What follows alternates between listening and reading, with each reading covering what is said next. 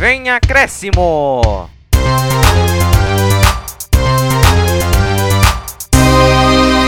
Fala pessoal, tudo bem? Começando aqui mais um Vem Acréscimo, seu podcast favorito das suas terças-feiras que você está acostumado a nos ouvir, que é lançado na terça-feira de manhã, porque você pode ouvir no momento que você quiser, pelos nossos agregadores ou pelo YouTube.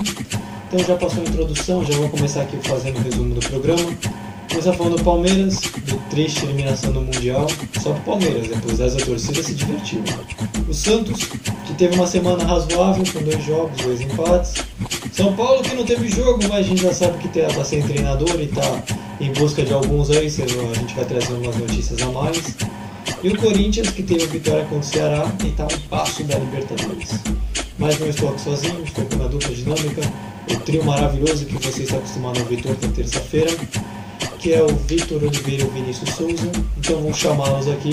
Fala Vini, como é que você tá? Tudo bem? Salve artistas, futeboleiros e damas! Tudo bom com vocês? Nem todos estão bem, claramente. Palmeiras não vai disputar a final do Mundial, possivelmente contra o Bayern. Perdeu pro Tigres. Tristemente dizendo que, cara, temos muita coisa a se falar desse, desse jogo.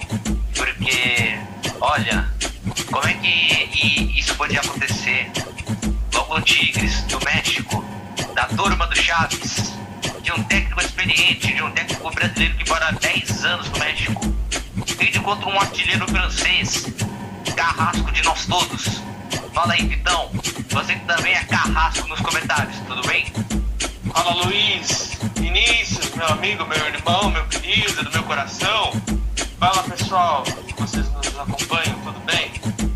Então, hoje, não sei se eu posso dizer, mas é um dia triste, um dia feliz com o futebol brasileiro, um dia triste para os palmeirenses, felizes com os rivais.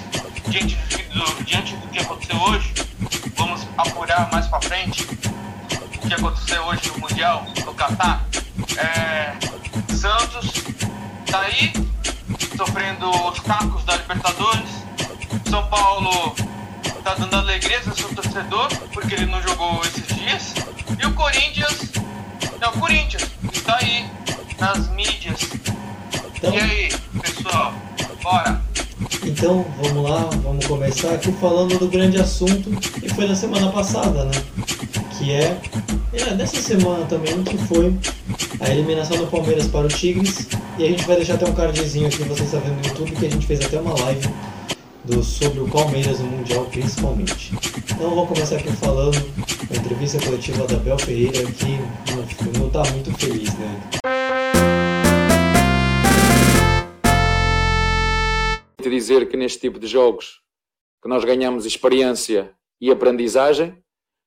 Sei te dizer também que neste tipo de jogos temos que estar no nosso máximo de concentração e no nosso máximo da nossa performance.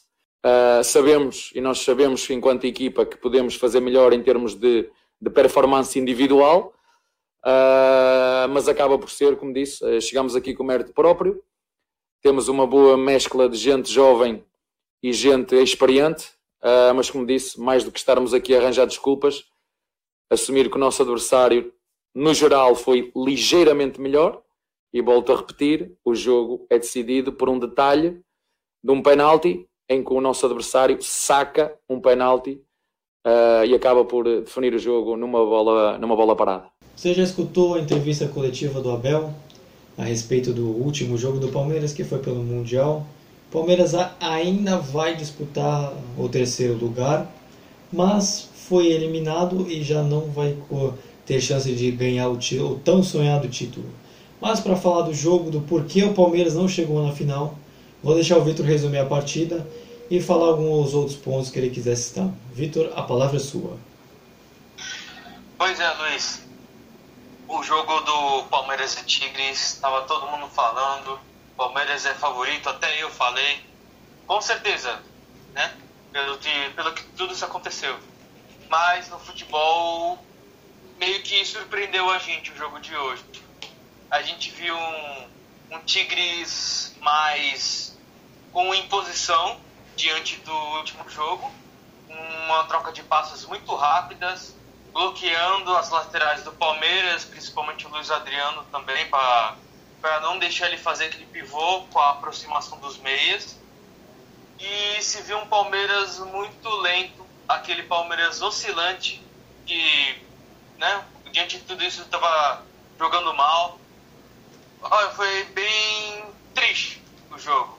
A gente queria que o Palmeiras se saísse melhor dessa situação, mas acabou não se vendo. O primeiro tempo foi. Me lembrou muito o jogo da final da Libertadores. Aquele jogo truncado, que o pessoal não estava com medo de arriscar, porque se você, você arriscando, errando num negocinho, o adversário vai lá e faz o gol. Então as equipes estavam muito esperando, não queriam muito arriscar. No primeiro tempo, o Tigres foi melhor do que o Palmeiras. O Palmeiras não conseguiu, não conseguiu ficar com a bola, com seus domínios. Aí começou o segundo tempo. O Abel deu uma conversada, tudo, e o que se falou muito foi o meio de campo do Palmeiras que não funcionou muito na questão da transição para o ataque. E logo aos seis minutos começou o terror. E o Luan fez o pênalti no Gonzalez. E Gignac, o francês de 35 anos, foi lá e fez o gol de pênalti. 1 a 0. E a partir desse momento, o Palmeiras se viu obrigado a se lançar ao ataque. E basicamente, você comparando o primeiro com o segundo tempo, o que o Palmeiras fez no segundo tempo, depois do gol, era o que ele devia ter feito no primeiro tempo, que era mais jogadas, mais chutes a gol, pressionando mais os adversários. E quem salvou o Palmeiras de um placar mais elástico foi o Everton. No primeiro tempo foi umas três defesas difíceis, todas, se eu não me engano, com o Gignac sendo o protagonista. E no segundo tempo foi um jogo de ataque contra defesa. E eh, pela felicidade dos mexicanos, eles saíram com o resultado que lhe garantiram a final do Mundial. E o Palmeiras vai disputar o terceiro e quarto lugar. Isso é um comentário que não estava nem no nosso roteiro, mas eu queria até comentar. Eu acho que hoje os brasileiros vão ter que se contentar, entre aspas, principalmente porque talvez vá ter um novo formato de Mundial, né? Mas hoje o, o time brasileiro não se equipara ao europeu, né? Eu acho que se o Palmeiras passasse pelo pelo Tigres não ia ganhar do Bayern, mas hoje dá para ver que os times mexicanos são os grandes rivais dos brasileiros no Mundial, né? Ora brasileiro vai ganhar, ora mexicano vai ganhar, como aconteceu agora.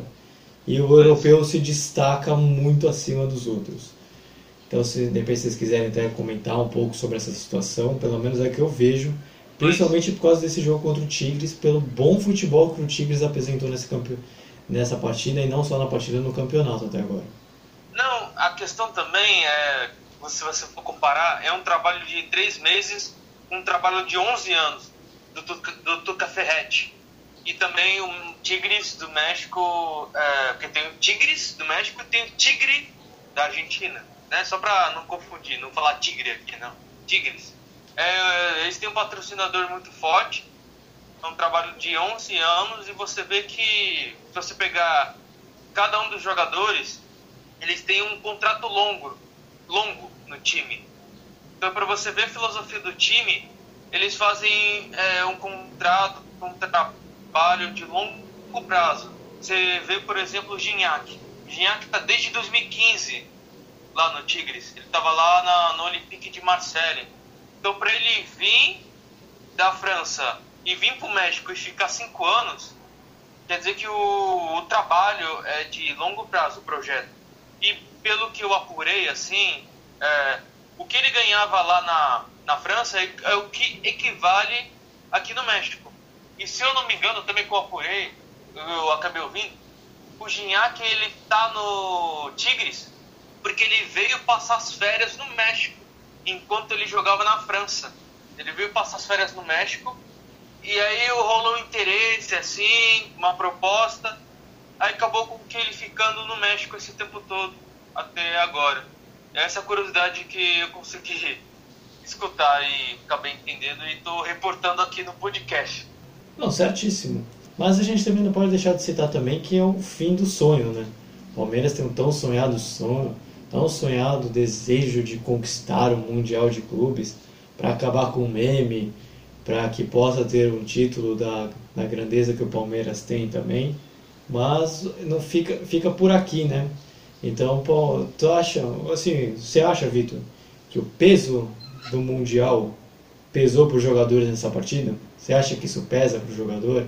Saber que o Palmeiras é uma chacota, tem piada para o Mundial e isso pode atrapalhar o jogador em campo, por exemplo?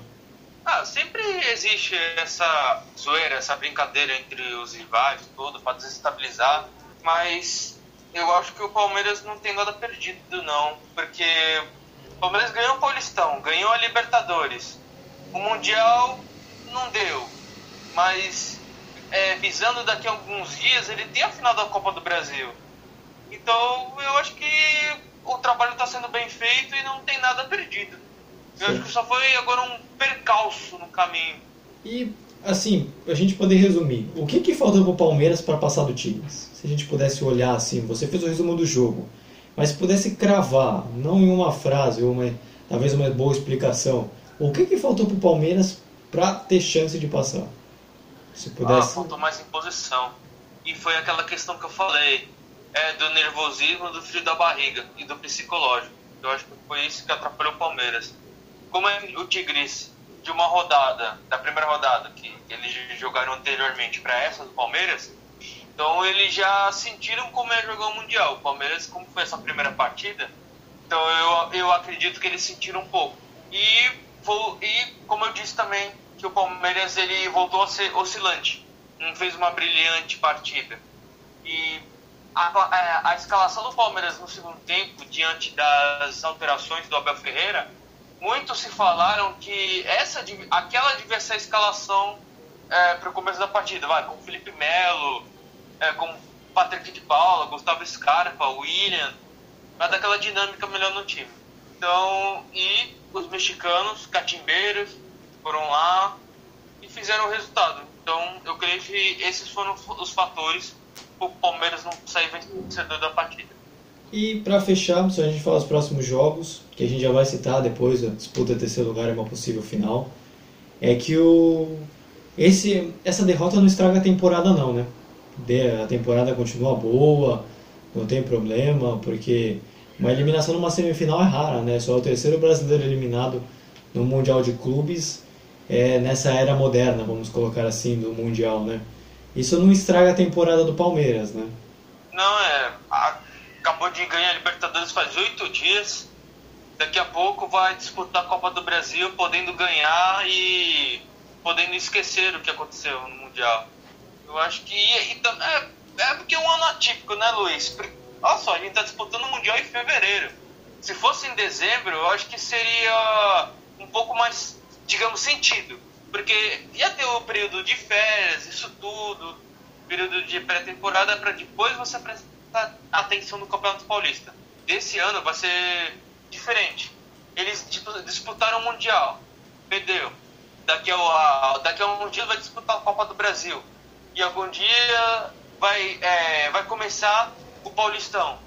Ou seja, vão ter que é, assimilar tudo muito rápido, entendeu? Porque daqui a pouco vai chegar as competições do ano de 2021.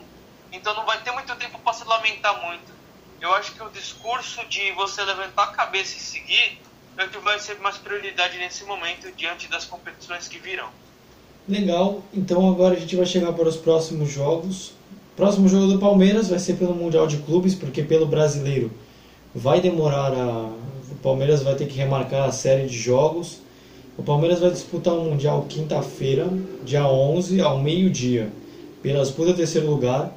E falta só saber quem é que vai passar entre Al Ali e Bayern de Munique, né, que jogaram na segunda-feira, que a gente grava no domingo, então a gente não está trazendo o adversário, mas a gente sabe, mas quando sair o programa você já vai ver nas nossas redes sociais que a gente já vai estar tá planejando o jogo.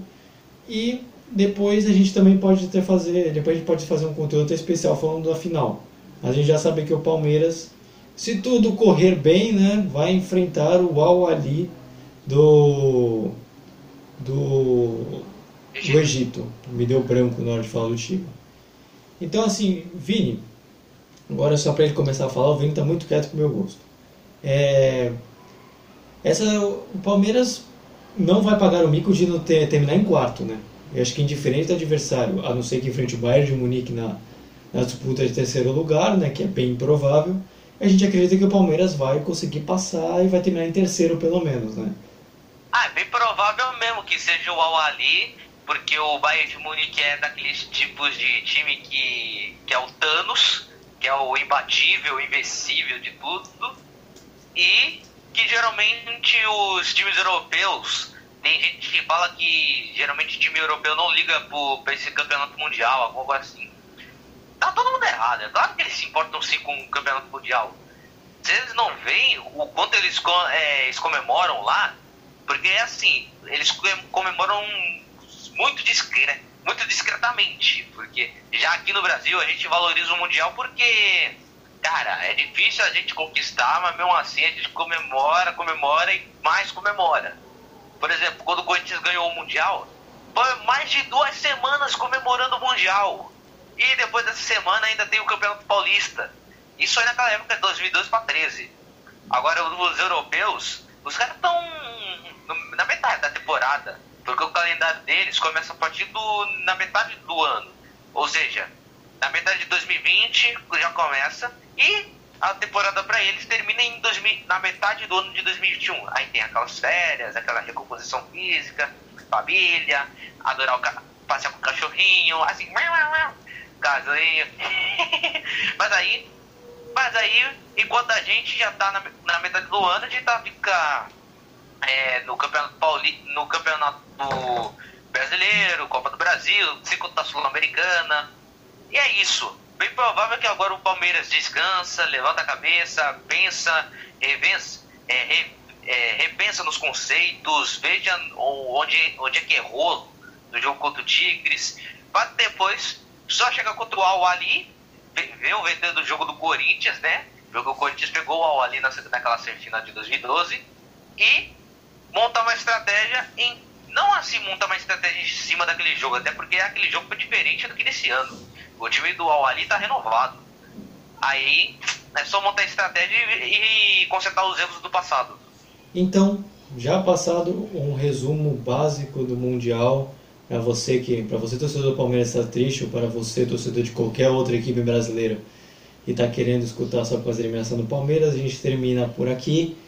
E aí a gente vai agora começar a falar do Santos, de como foi a semana santista é, desde a derrota para a Libertadores América. Sim, é, eu não, sabe, são coisas internas que eu, eu conversei já com o presidente, conversei com o Quaresma. Eu sempre jogo muito aberto, muito franco, quero poder cumprir meu contrato, né, que, que, eu, que eu fiz com o pessoal. Eu vim pelo prazer do trabalho, pelo desafio. Estou muito contente com tudo que eu tenho eh, adquirido aqui de retorno, principalmente dos jogadores dentro do campo. Estou muito contente mesmo uma pena a gente não ter o torcedor do nosso lado, né, por causa dessa pandemia. Agora, é uma pergunta assim que até cabe um tempo a mais para responder. O Santos hoje, ele vive problemas seríssimos e gravíssimos. Então, o que acontece? Duas ou três punições da FIFA para serem pagas. Tem dívidas ainda com os jogadores para serem pagas. E não tem a receita para isso. Então a receita é o que? É venda de jogadores. E agora já passando aqui para o Santos, a gente passou a coletiva do Cuca para o último jogo contra o Atlético de Goiás, em que ele deu uma dura coletiva falando que os cancarando os problemas do Santos. Mas antes de começar de volta essa, essa treta toda, o Vini vai começar falando aqui sobre como foram as semanas dos dois jogos santistas e os dois empates contra Grêmio e Atlético de Goiás. Fala aí, Vini. Bom, que confronto que o Santos teve, hein? Esses dois últimos. Teve o confronto o melhor futebol do Brasil contra a melhor base do Brasil. Bom, vamos o jogo lá em Porto, Alegre, em Porto Alegre, debaixo de muita chuva. E o Santos vinha de uma ressaca de ter perdido a final da Liberta. O sonho pelo, pela, pelo, pelo Tetra foi por água abaixo bom, mas a gente já sabe que 4% de. A gente já sabe que os 4%, 4 é muito para os cientistas, mas 4% não foi do jogo apresentado, que a gente viu em Porto Alegre. O Santos saiu na frente com o gol do Caio Jorge. Caio Jorge, mais conhecido como o carrasco dos gremistas, fez gol, na, fez gol contra o Grêmio na Libertadores e mais esse do Brasileirão. E Santos 1 a 0 Após uma bela jogada do Luan Pérez, dando uma de Léo. Dando uma de Léo, aquele jogador que fala que o Barcelona é isso tudo. Mas enfim. Aí o Grêmio, o melhor futebol do Brasil, para quem não entendeu a referência, foi para cima, trocou passes e conseguiu um pênalti. Pênalti até que povo, pra falar a verdade. E aí o Diego Souza, mais rodado do que, do que roleta, do que roleta de Las Vegas lá, foi lá, fez o gol, empatou o jogo, fez aquela dancinha debaixo do gol. É, tem uma câmerazinha atrás do gol, daí dá pra fazer a dancinha assim. Tá dançando pelo Hexa. Aí, jogo 1 a 1 jogo um pouco movimentado, e até aí tudo bem. Aí começou o segundo tempo, o Grêmio veio como um avalanche, provando que é, provando que é, que, é o melhor clube do, do Brasil e também o clube que tem o melhor futebol do Brasil. Só perde, só perde para o Palmeiras. Mentira. Mas enfim, o Grêmio começou fazendo 2 a 1 um com dois, com Jean-Pierre. Depois uma jogadaça que o Grêmio fez uma troca de passes pelo meio. Uns minutos depois, essa façanha, a façanha, a façanha do Grêmio continua a mesma. Foi troca de passes pelo meio, de novo pelo meio, e quem fez o gol da vez foi o PP. 3 a 1 pro Grêmio. E o Santos se via como um, um time sem reação, estava vendo que estava perdendo posição, viu que não buscava ânimo, começou a fazer alterações. Quer dizer, o Cuca começou a fazer alterações. E o Santos começou a achar seus gols em pênaltis. E os gremistas ainda estão reclamando desses pênaltis que o juiz está dando para o Santos. O primeiro pênalti, a bola bateu no braço de um jogador aí do Grêmio, que eu não sei o nome, do cidadão, não sei nem o CPF. aí Arthur Gomes. Não, foi o Arthur Gomes ou o Lucas Braga, agora deu branco. Mas enfim, um jogador do Santos foi lá e fez o segundo gol. Foi 3 a 2 Foi o Arthur Gomes. A, a produção me confirmou. Só que aí, quando a gente estava chegando nos acréscimos, mais um pênalti pro Santos. E dessa vez, e dessa vez, o juiz foi lá olhar no VAR. Aí os gremistas ficaram na bronca do juiz porque um lance precisou olhar no VAR e naquele outro não precisou. Mas é aquilo, o juiz, quando tem a sua convicção em campo, ele não precisa olhar o VAR. Até porque o VAR confere, confirma que foi pênalti e nem precisa dar instrução nenhuma pro juiz para dar uma olhadinha. Olhadinha, essa pessoa falando, né? Mas, mas nesse lance ele precisou dar uma olhadinha porque tava, o campo de visão dele estava coberto. Aí foi pênalti pro Santos e o Madison converteu. 3 a 3 um empate para cada um e o Grêmio bateu um recorde de 17 empates no campeonato. Nossa, 17 empates é quase um, é quase um primeiro turno no Campeonato Brasileiro, gente. 17, olha isso.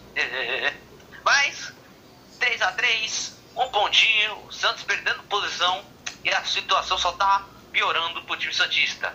Não tá tão pior assim porque o Santos não tá brigando mais por rebaixamento. Até porque atingiu seus seus pontos necessários para não brigar pelo rebaixamento. Aí pegou o Atlético de Goiás, também fora de casa. Aí o Santos, como sempre, jogou mal, trocou passes, permitiu a chegada dos adversários. E também, mais uma vez, o Santos está com esse com pênaltis, hein? Tá, tá fazendo gol de pênalti e tá fazendo. e tá tomando gol de pênalti. Olha isso. O Santos está tendo um probleminha com essa raiva do pênalti, hein? Cuidado. Isso pode afetar na reta final do brasileiro.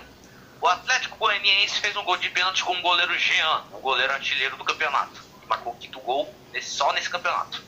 E o Santos novamente não teve reação, assim como no jogo do Grêmio.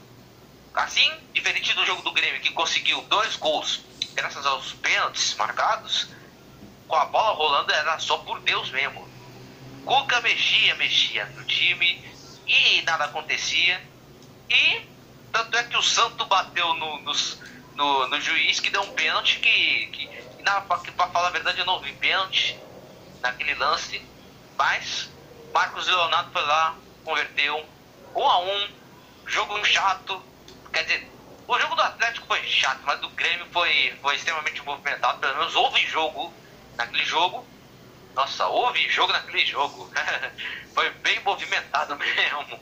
Aí, Santos em 12 distan tá quase distante da Libertadores e nem tão perto do rebaixamento. E tá cavalgando, tá cambaleando no Campeonato Brasileiro. Tá uns seis jogos sem vencer no campeonato. E a grande pergunta que fica para o torcedor Santista, que está escutando toda essa explicação aqui do Santos, é se o time tem uma possibilidade de chegar à Libertadores. Tem agora uma sequência de jogos em casa, falta poucas rodadas, o próprio campeonato tá um vai que não vai, e o time que sobe cai na mesma facilidade. Então dá para o Santos ter chance, o Santos tem uma chance real, você acredita que chega, é, essas rodadas finais podem reservar o que para o time do Litoral Paulista? Bom, o Santos brigar por Libertadores, eles não podem ficar seis jogos sem vencer, entendeu? Apesar dos rivais que estão à frente, como Ceará, Bragantino, Corinthians, por exemplo, o Corinthians estava cambaleando no campeonato, só que também está engrenando no campeonato, está em, tá em oitavo, se não me engano. Mas o Santos não pode ficar numa sequência dessas, porque senão vai perder a vaga para o seu maior rival. E também, vale ressaltar também, se o Santos não conseguir a vaga na Libertadores, tem a Sul-Americana que é como se fosse é, a Série B da Libertadores. Quer dizer, se, em segundas vezes, mas na segunda jamais, é como eles falavam, né? Mas é aquilo. Pro Santista, a realidade está sendo assim. Vou sonhar com Libertadores, mas eu tô vendo que eu tenho. que, eu, que o meu time não, não tá afim. Não tá afim mais de jogar Libertadores, tá afim de uma Sul-Americana no ano que vem. Aí vocês preferem, vocês pagam, vão querer o, assistir o jogo pelo Dazon ou vocês vão ver pela Comebol TV? Tanto faz. Aí tem que buscar o Tetra de novo, tem que remar, remar, assim como fez no ano passado para para até uns, uns umas semanas atrás, falando assim. E Luiz. Oi, pode falar, pode falar.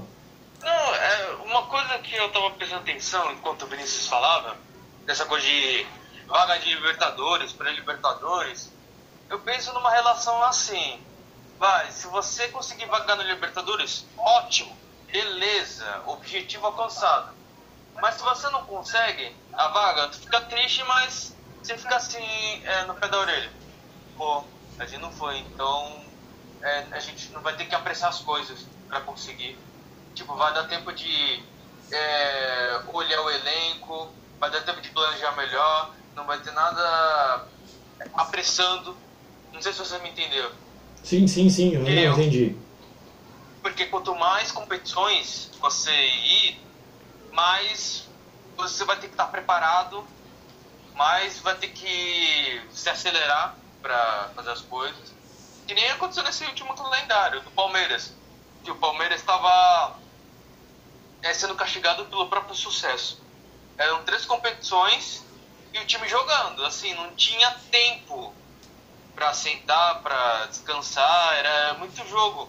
Então era nesse sentido que eu estava dizendo do Santos. Se o Santos conseguir a vaga na Libertadores, beleza, objetivo alcançado. Mas será que vai ter tempo para planejar? É, esse é um pro... isso. É, esse é um problema, né? Na verdade, aqui no Brasil, é, o calendário pune os vencedores, né? Porque é horroroso. Quanto mais competições, mais jogos você tem. E agora eu vou pegar uma colinha, isso aqui vou dar crédito pro Vinícius, tá? Mas ele passou aqui pra gente os confrontos de cada brasileiro quando for para pré-libertadores. E principalmente por causa do Santos e Corinthians. Então já agora que a gente está falando já do Santos, já vou comentar.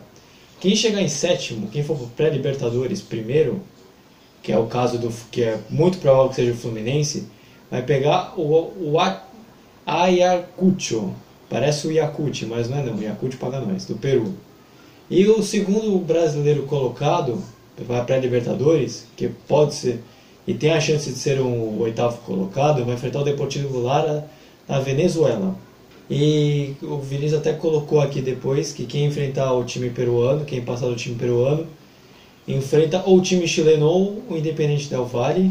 E quem ganha o Deportivo Lara pega um time chileno ou São Lourenço. Então, de qualquer forma, quem passar, quem chegar na pré-Libertadores vai ter um confronto bem pesado. Pode falar, Vini. E só para todo mundo se situar, que é assim, é, mesmo que tenha os vencedores da Copa do Brasil, tanto o Grêmio contra o, o Palmeiras ganhando, é bem, é bem provável que assim, ah, se o Grêmio ganhar a Copa do Brasil, aí a vaga fica pro Fluminense, para pegar o, o Ayacucho do Peru. Agora, se o Palmeiras ganhar a Copa do Brasil, agora, quem pega o, o Ayacucho é o, o Grêmio. Aí o Corinthians, independentemente se o Grêmio ou o Palmeiras ganhar e, e, o Corinthians manter essa posição de oitavo, na oitava colocação, pega o Deportivo Lara. E também, quando o Luiz falou de um time chileno contra o Del Valle, um time chileno contra o São Lourenço, é porque ainda não está decidido também no campeonato chileno.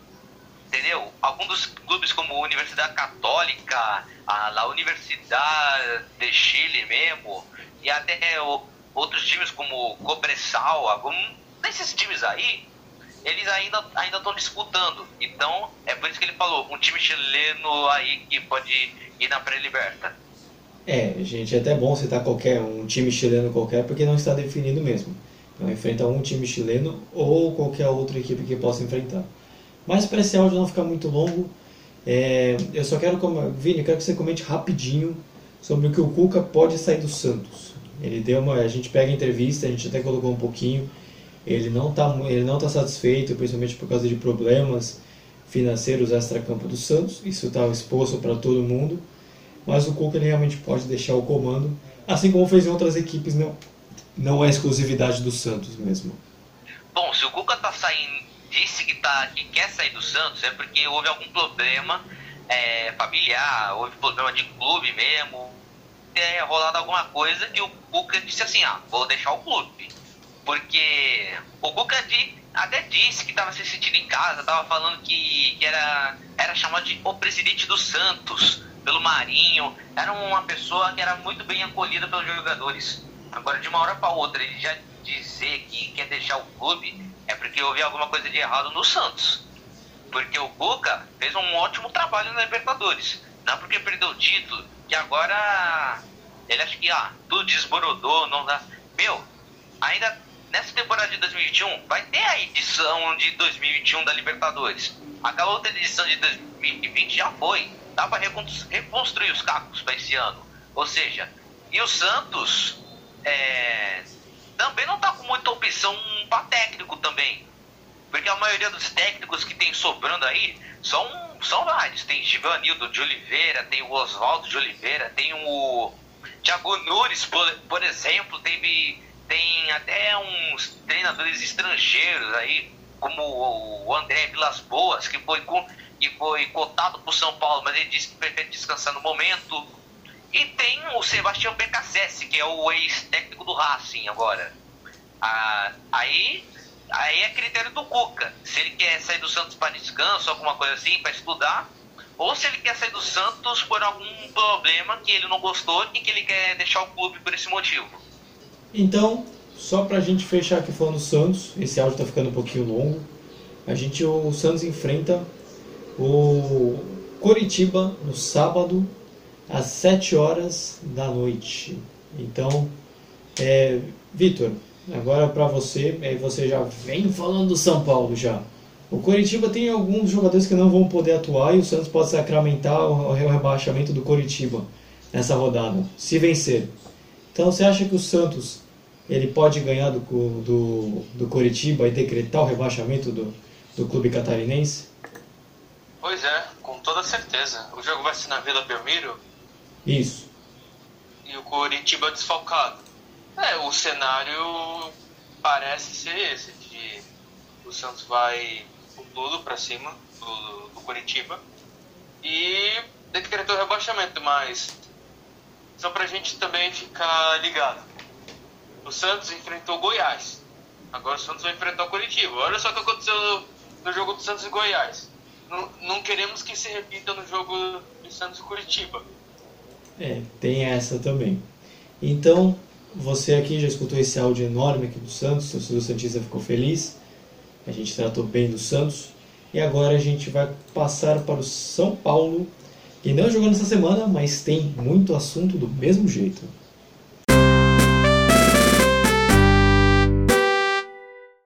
Agora falando aqui do São Paulo, diferentemente do que você está acostumado, do nosso padrão que a gente coloca, a gente gosta de colocar uma frase de um treinador, depois começar o assunto. Dessa vez não vai ter. Dessa vez não vai ter começar falando de jogo, porque o São Paulo não jogou e não vai ter voz do Diniz, porque também o Diniz também não é mais treinador do São Paulo. Então, a gente está lançando esse podcast terça, a gente grava domingo, pode ser que muita coisa se atualize, o futebol se atualiza muito rápido, mas a gente vai trazer, a gente vai trazer o que tem de mais atualizado no momento para falar sobre o treinador do São Paulo. O Vitor aqui, nosso setorista, cobre tudo do São Paulo, fica tudo de olho com a lupinha aqui dele do São Paulo. E a gente vai, eu queria que ele comentasse sobre o que o São Paulo está sem treinador. Do Diniz foi demitido depois de, a gente comentou até na live, passa aqui, a gente vai passar aqui vários cards para você, não só da nossa live, de outros podcasts nossos. É, e a gente e tem o um melhor nome, Vitor? Qual é um nome melhor hoje para o São Paulo? Se é que existe talvez um melhor nome, o que, que o São Paulo busca e o que, que o São Paulo precisa para que comece a fazer, pelo menos terminar de uma forma digna esse brasileiro? Pois é, Luiz. Tudo indica a partir de agora que, deve ser o auxiliar técnico Marcos Visoli.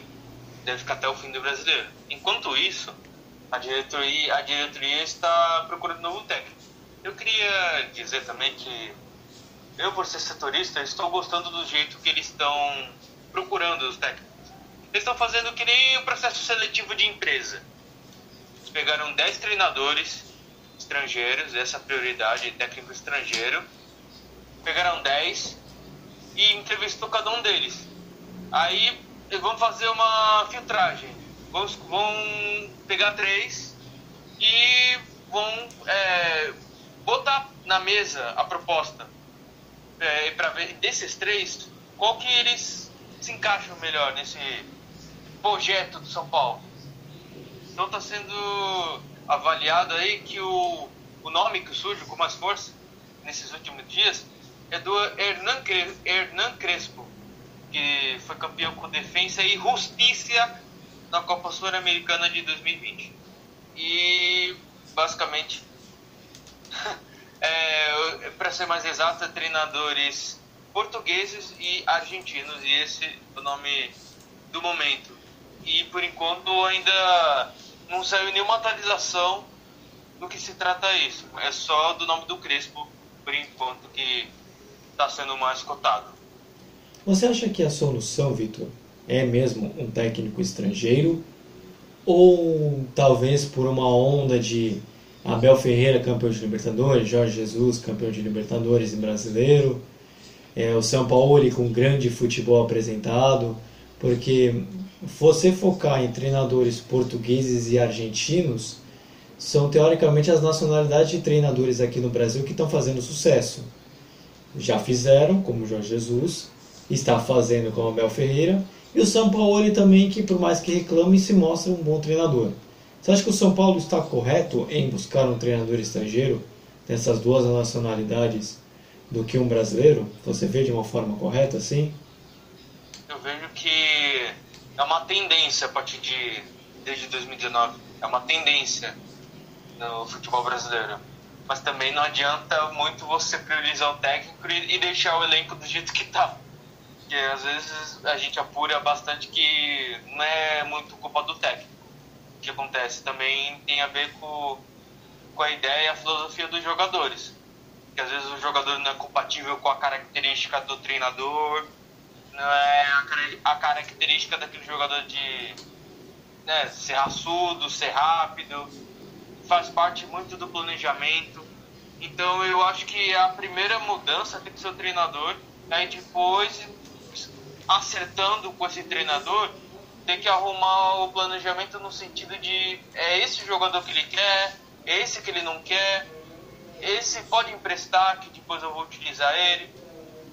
Então, basicamente, essa é tendência é trazer um técnico estrangeiro por tudo que aconteceu do Jorge Jesus, que está acontecendo com o Abel Ferreira, e por vir de um futebol mais, como posso dizer, ofensivo, mais tático, bola para frente, como né, a gente viu nesses últimos anos do Jorge Jesus, ofensivo, todo mundo para frente.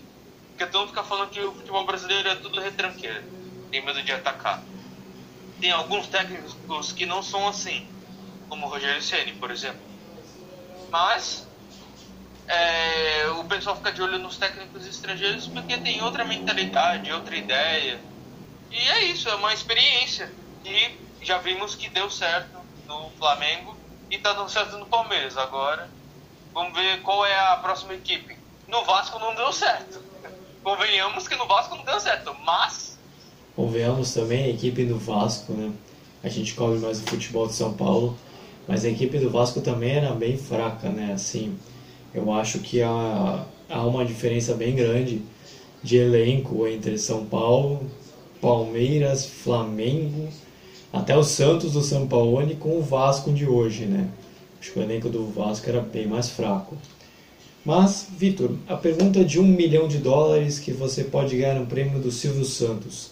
Traz, é o técnico que estão querendo trazer para agora um tapa-buraco, só para só entre aspas, calar a boca da torcida, utilizar a expressão, ou é um técnico que você acha que a diretoria está querendo trazer para agora mesmo se não conseguir um resultado muito esperado, e por exemplo, vai traz um treinador e o cara que já está em quarto cai para sexto, vamos colocar um exemplo.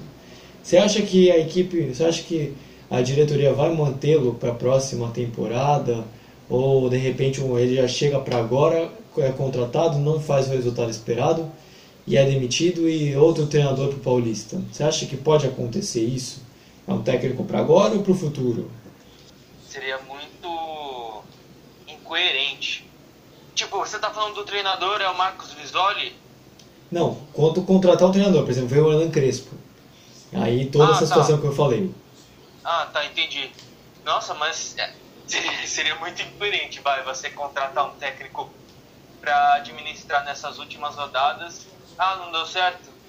Então demite, traz outro. Não, eu acho que justamente aproveitando que está no final do brasileiro, ficasse com o Marcos Visoli. O treinador novo, ele com esse tempo até terminar, ele faça um planejamento, ele faz uma espécie de, como posso dizer, processo seletivo, vou usar esse termo de novo, com, em relação aos jogadores, para ver qual que ele quer usar durante a temporada e qual que ele não quer. E quando acabar o Brasileirão, aí vê o que faz. Se, classificou para Libertadores, vai, já vai ter planejamento. Aí se não tiver Libertadores, aí vai ter outro planejamento para conquistar essa vaga de novo. Mas convenhamos que ia ser uma tragédia o São Paulo não se classificar para Libertadores diante do que tudo aconteceu nos meses passados. Aí eu concordo contigo. Acho que o São Paulo se classifica para Libertadores mesmo. Para Libertadores direto, principalmente. Mas agora eu vou chamar aqui o Vini. Vamos falar dos próximos jogos aqui. O São Paulo vai enfrentar o Ceará na quarta-feira, dia 10, às 9 horas da noite. É... Vini, você acha que o São Paulo, como treinador, depois de ficar muito tempo sem jogar, com o treinador interino, e toda essa situação extra-campo de o São Paulo não ter vencido em janeiro, o que, que você espera desse jogo agora contra o Ceará para o primeiro jogo de fevereiro da equipe? Que o São Paulo vai esquecer um pouco desse dinizismo, já que vai ter a entrada do visualismo. Mas é um jogo que faz que todo torcedor do São Paulo, do São Paulo fique mais preocupado do que de juiz. Porque o Ceará vem perder pro Corinthians na semana passada por 2 a 1 Mas é um time que martela, martela, é um time embaçado e tá fazendo o segundo turno sensacional. Foram poucas derrotas até agora e é um time que está brigando fortemente pela Libertadores. E cá entre nós, hein? Tem que abrir o olho com o Ceará e também com o Vina. Não sou eu, o outro Vina. Que é aquele que está tendo interesse do Corinthians para contratá-lo. É isso que está surgindo aí nas fontes. só um detalhe, eu comi o jogo do Grêmio. É Grêmio e São Paulo também vai ter no domingo dia 14 às 8h30. Então, se você quiser comentar rapidinho sobre esse jogo, uh, a internet me queimou aqui, mas vamos lá. Ah, tá. Vai, é o melhor futebol do Brasil contra o melhor melhor cavalo paraguaio, é isso? No Brasil? Melhor cavalo para do Brasil, sei lá. Bom, será um, com, um aquele com, confronto que vai terminar de novo em 0x0, quer ver? Porque o, o Grêmio só adora um empate, né?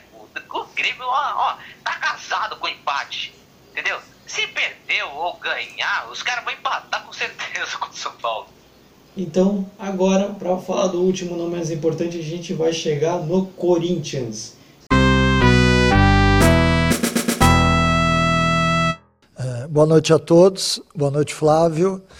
É, o jogo era muito importante porque nós sabíamos que era um adversário direto nessa nossa luta, né, nesse nosso segundo objetivo. E era de fundamental importância que nós chegássemos a, a, uma vitória que nos daria a chance de sair daquele bloco dos times que eh, de cinco ou seis times ali na faixa de 45 pontos. Então, ela é uma vitória que acaba é, fazendo com que a gente se distancie, mesmo com uma vitória, mas já é um distanciamento melhor do que você ficar ali embolado. Né? Eu vi um jogo extremamente difícil. O Ceará é uma boa equipe que tem velocidade, tem força, muito bem armada. É, e sobre o jogo, a gente decidiu, em cima da estratégia da partida, aquilo que nós vimos em relação ao que a equipe do Ceará mais sentia no jogo, que era a velocidade. E agora sim, tem entrevista coletiva, a gente vai pegar a entrevista do Mancini. Ele falou depois do jogo contra o Ceará. E eu já vou chamar aqui o Vinícius, sem mais delongas para que ele resuma como é que foi a vitória corintiana contra a equipe cearense. Vai, Corinthians! Olha o Corinthians aí se recuperando depois de umas derrotas aí.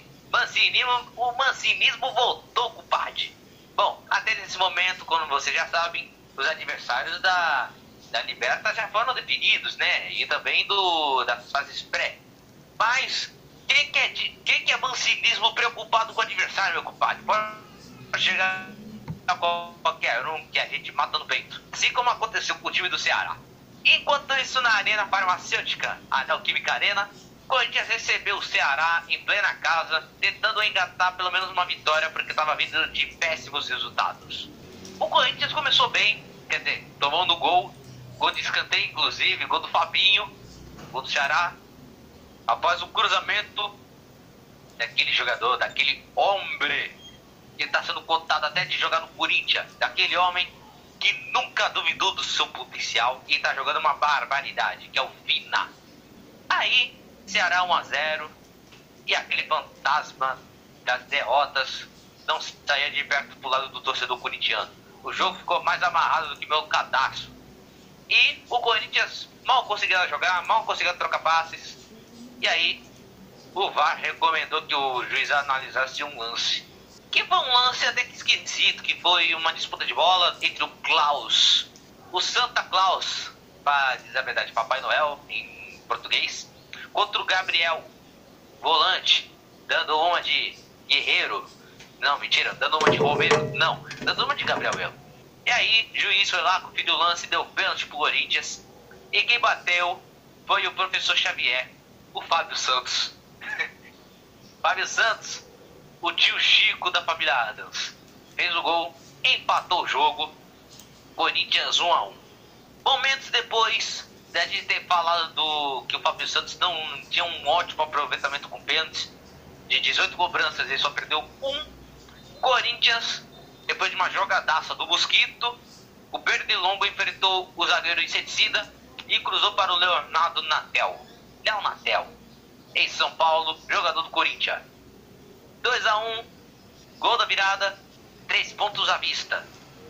E aí, o segundo tempo foi um jogo completamente sem faísca, foi um jogo sem gasolina, foi um jogo sem remédio, foi um jogo sem desfibrilador, foi um jogo sem, é, sem ânimo. Parecia que estava todo mundo é, marcando uma consulta no psicológico. Tava, tava um jogo completamente. Aí. Aí. E aí, ué? O que, é que eu posso dizer? Não teve nada, ué. O Ceará assustou? Não. Corinthians assustou? Mais ou menos. Teve os três lances que o, que o Ramiro tentou assustar? Não conseguiu. E terminou assim. Corinthians ganhou 2x1. O Vitor, que tá dividindo o caminho comigo, tá, tá me pedindo um hambúrguer com cheddar aqui. E é ele que tem que pagar minha janta, inclusive. E Corinthians agora tá sonhando alto com a vaga na pré-liberta. Então, agora que o Corin... que agora que o Vini já fez o resumo do, da vitória do Corinthians em cima do Ceará do Vina, dá para dizer que o Corinthians está a um passo da Libertadores, né? É, o Corinthians hoje é realmente oitavo colocado. É, vi na tabela enquanto você comentava sobre a posição do Corinthians o Corinthians realmente está em oitavo. Se o campeonato acabasse agora, era o time que ia para a pré-Libertadores, caso o Grêmio ganhe, caso o Grêmio tivesse vencido a Copa do Brasil. E o, e o Corinthians vai fazendo uma recuperação interessante ao longo do campeonato e seria premiado.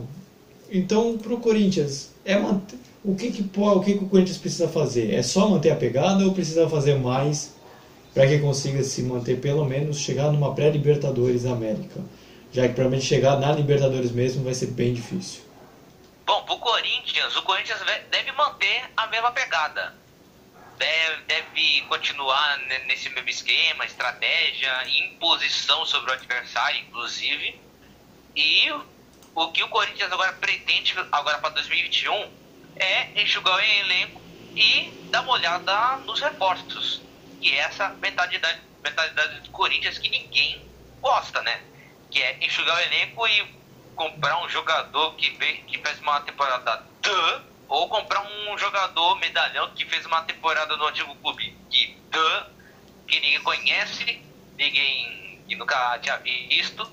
E aí aí tem que fazer umas coisas que o Andrés deixou de fazer no seu último mandato, né? Já que o novo presidente é o Duílio Monteiro. E já surgiu alguns rumores que, assim, falando de reforços, o primeiro eu já falei, que é o que é o Vina despertando o interesse do Corinthians. Sem contar também que o Corinthians ainda analisa também empréstimos, analisa é, a possibilidade do de um jogador que agora, caramba, como é que é mesmo? É, a volta do Marquinhos vocês sabem do Marquinhos, né? Que tá no esporte. O Marquinhos do esporte é que tá fazendo uma temporada boa no esporte, mas nunca se sabe se ele pode voltar no Corinthians. Sem contar também que tem o Janderson, que tá no Atlético Mineiro. E também a produção tá falando assim: ah, mas e o Gignac? O Gignac foi o sonho, foi o sonho antigo do Corinthians. Não houve proposta assim. Só houve boatos que assim que, que, ele poderia sim jogar no Corinthians, mas se houve proposta, se houve alguma coisinha, alguma conversa, nunca saberemos, inclusive. Ah, a produção tá falando assim, ah, mas ele colocou vai Corinthians e não sei o quê. E daí? Ele não pode falar? Não vai Corinthians, não vai Santos, não vai São Paulo por aí? Talvez, né? Nunca saberemos se ele queria mesmo jogar no Corinthians ou se o Corinthians nunca fez proposta para ele. Mas quem sabe um dia ele pode jogar no Corinthians. E também sem demais o, interesse do Corinthians no Dentinho, que está no Shakhtar Donetsk. Mas tem possibilidade de ele voltar, sim. Mas o Corinthians precisa também se reforçar nos, no, nos jogadores de ponta. Como, por exemplo, o Corinthians está é, analisando a situação do Nicão, do Atlético Paranaense, que é um jogador de, de ponta, mas surgiu esse boato. Mas a torcida do Corinthians já está reprovando o Nicão, porque eles querem mais o Vina do que o Nicão por causa da questão da idade. Por exemplo, o Nicão, ele é um ano mais velho do que o Vina, só para o nosso espectador ter noção do bagulho. É, para quem de repente, só fazer uma breve explicação, duvido que você que está ouvindo, nos ouvindo, tenha, não tenha percebido, a não ser que você estava na lua e retornou agora. O Geniac ele fez uma publicação marcando o Corinthians, né? Depois da classificação no Mundial. Então, a gente, a gente duvida que você já não saiba, mas fazendo uma breve explicação, porque o Geniac, ah, como o Vinícius falou, nosso setorista do Corinthians, realmente o, o, Corinthians já teve um interesse no jogador, mas se de repente por condições financeiras ou qualquer outro motivo não fez proposta. Mas Vini, o Corinthians ele começou muito mal a temporada, não muito mal porque chegou na final, mas começou com o rock and roll de Thiago Nunes que não deu certo. É, chegou a flertar e a ficar na zona de rebaixamento por um breve período, muito pouco. E depois engrenou e pode e tem a possibilidade, eu acho que é o time mais cotado para chegar na pré-Libertadores da América. O que, que esperar? O, é, um, é um fim de temporada bem interessante para o time que há tempos atrás é, não esperava nem chegar talvez a uma Sul-Americana, né? Talvez. Porque então para o Corinthians é um bom, uma boa finalização de temporada, né? Caso consiga consagrar a vaga na Libertadores e a oitava colocação.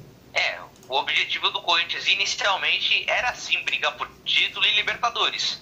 Mas no início do Brasileirão, estavam lutando contra o rebaixamento isso com o Thiago Nunes. Chegou o Mancini, saiu do rebaixamento e de novo tá sonhando alto. Vai tá sonhando de novo com pré-Libertadores. Logo pré-Libertadores, logo com o Corinthians que tem pesadelos até hoje com o Tolima e com o Guarani. Mas pelo menos como os adversários já estão definidos, então os corintianos ficam mais calmos. Porque independentemente se eles se classificarem em sétimo ou em oitavo, eles vão ver que vão pegar, digamos assim, adversários fáceis. Por exemplo, o Deportivo Lara. O Corinthians já enfrentou o Deportivo Lara quatro vezes. Quatro vezes.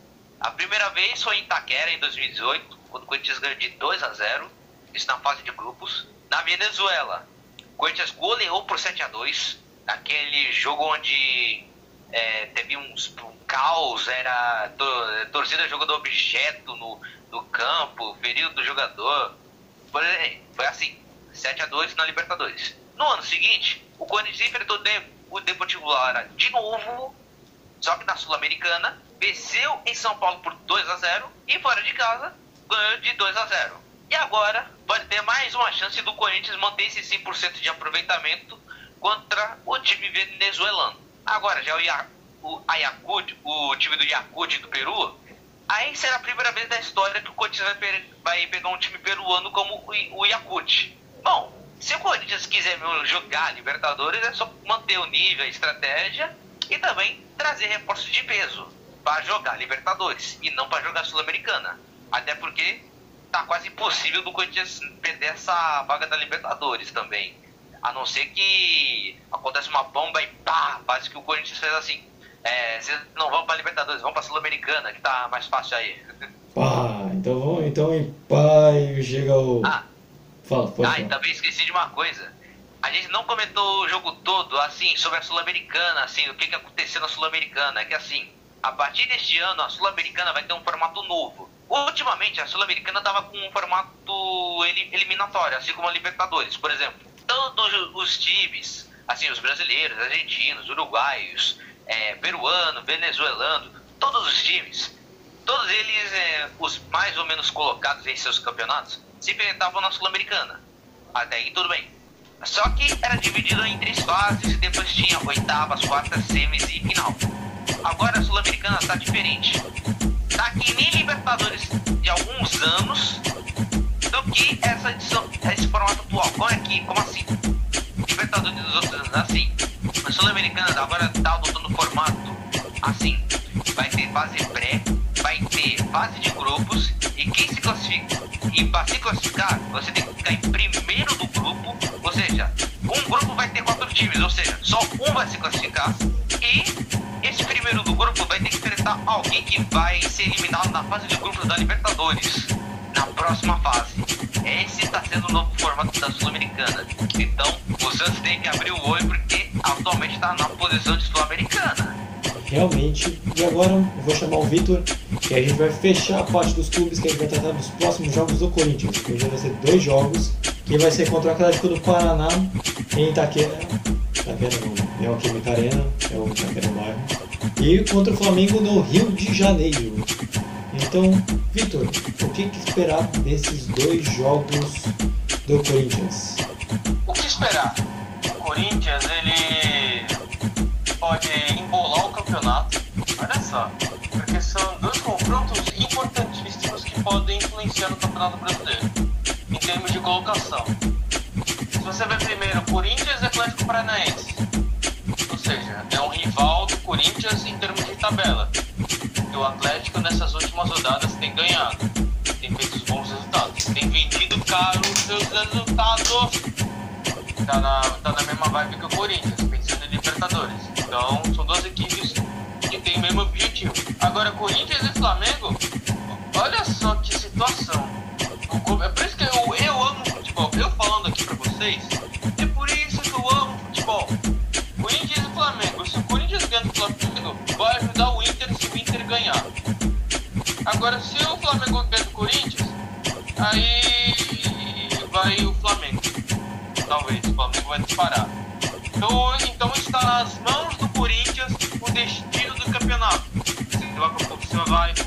vai para Inter. E a relação de Corinthians e Inter vem desde 2005 com aquele campeonato. Que em 2005 é do Inter.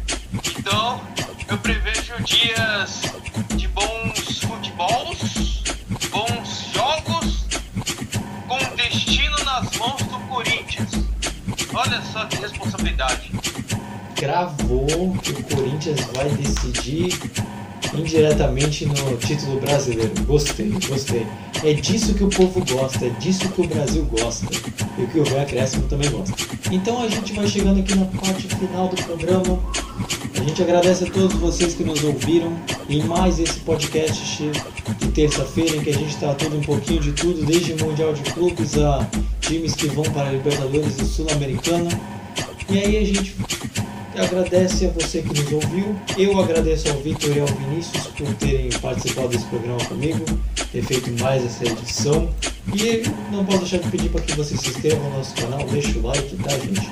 Deixa o like, é, é, nos siga nos mais diversos agregadores de podcast, comenta se gostou e compartilha não só esse podcast, nossos outros vídeos também com familiares, amigos, cachorros, periquitos, papagaios, joga na lua e logo vamos espalhar no Vem Acréscimo do planeta. Então, quero saber só se o Vini vai ter a sua finalização, que ele adora uma frasezinha. Quero ver se tem hoje. Bom, eu tava aqui dando uma análise, uma analisada na, compilado de frases que eu já falei na minha vida. E já vi que eu só tenho frases horríveis mesmo.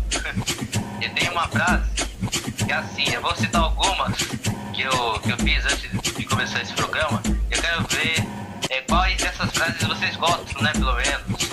Posso mandar essa, Luiz? Manda, solta aí. Bom, a primeira frase é assim. Os primeiros 365 dias do ano são mais difíceis. Maravilhoso. Aí tem a outra que é assim. É, gente, o ser humano não tem compaixão mesmo. Fizeram uma covardia com meu gato. Cortaram ele e agora tô sem energia em casa. Ok, para fechar o programa, essa segunda frase do gato foi maravilhosa. foi aí, aí eu tenho mais uma. Ah, tem mais uma, eu que te cortando aqui. Só pra, só pra encerrar mesmo, só pra encerrar mesmo. Então vai. Hoje em dia está tudo muito caro. Fui não sei onde, comprar não sei o que e me, cobra, e me cobraram não sei quanto. É a frase de quem tem Alzheimer, desculpa, viu? Mas é. Pelo amor de Deus, viu?